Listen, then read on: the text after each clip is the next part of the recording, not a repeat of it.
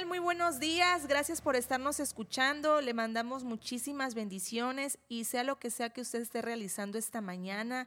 Deseamos que la presencia de Dios esté siempre con usted, con su familia y que lo acompañe donde quiera que usted vaya.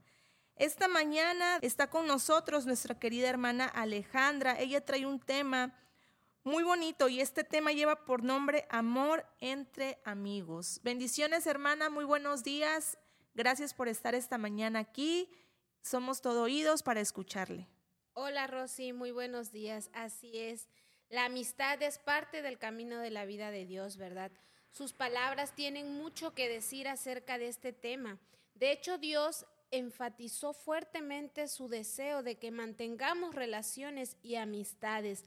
Juan 13:34 nos los dice, este mandamiento nuevo les doy que se amen los unos a los otros, así como yo los he amado. También ustedes deben amarse los unos a los otros. Esto implica una relación de compañerismo extremadamente cercana. Las amistades y relaciones saludables, sólidas y estrechas constituyen uno de los grandes pilares del plan de Dios. La escritura nos muestra un ejemplo entre muchos que hay en la Biblia, ¿no? Pero tomaba yo el de Abraham y Moisés como amigos de Dios. Éxodos 33, 11 y Santiago 2, 23 nos los muestran, pero voy a hacer un pequeño resumen. Jesús tuvo amigos muy cercanos, aunque los discípulos fueron sus amigos más íntimos, él también cultivó amistades con otras personas, incluyendo a los recolectores de impuestos, motivo por el cual fue duramente criticado. Lo vemos en Mateo 11, 19. Uno de estos recaudadores, Mateo, se convirtió después en su discípulo. Estos ejemplos demuestran que no es inapropiado tener amigos que no sean cristianos. Juan, otro discípulo y gran amigo de Jesús, describió un peligro que debemos tener muy en mente.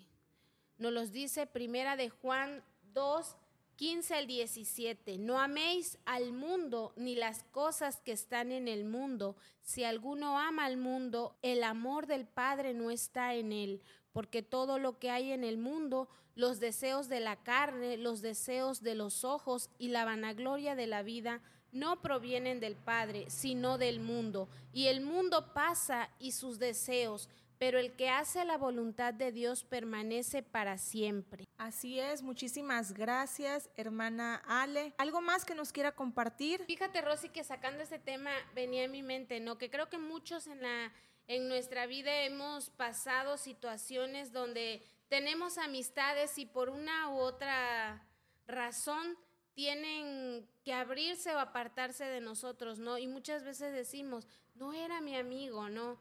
O no era realmente mi amigo.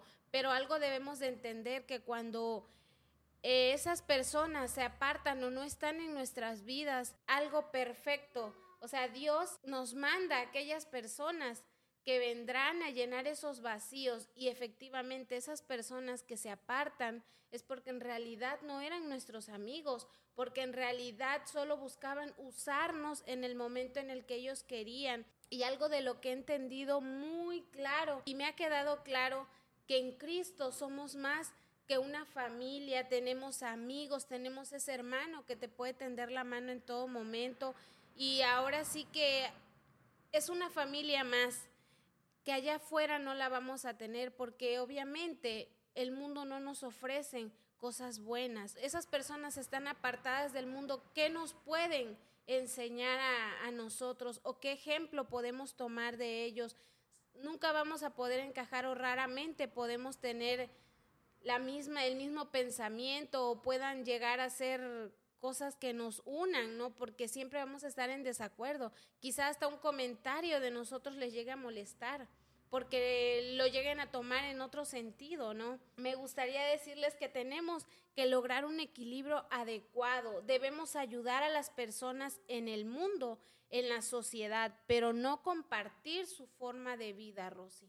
Así es, hermana Ale, podemos, como dice la palabra, no ser del mundo, pero no estar en él directamente. Podemos nosotros tenemos que tener mucha sabiduría al momento de elegir esas personas con las que queremos formar nuestro pequeño círculo social. Esto ha sido todo por esta mañana. Les agradecemos que nos hayan escuchado. Dios les bendiga y les recordamos que nos gustaría muchísimo verle aquí congregado con nosotros.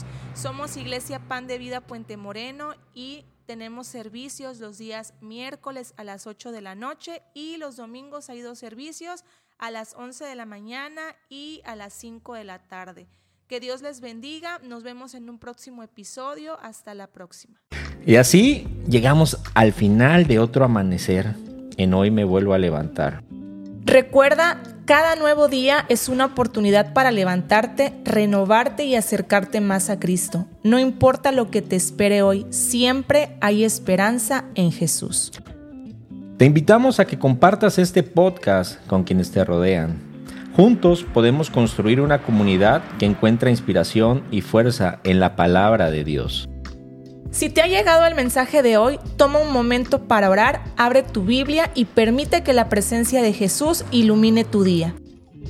Sobre todo, recuerda que cada mañana es una nueva oportunidad para levantarte con Jesús a tu lado. Mantente fuerte en la fe y deja que su amor te guíe en cada paso. Gracias por ser parte de esta comunidad matutina. Nos encontraremos nuevamente mañana con un nuevo amanecer de Hoy me vuelvo a levantar. Que tengas un día lleno de paz y bendiciones.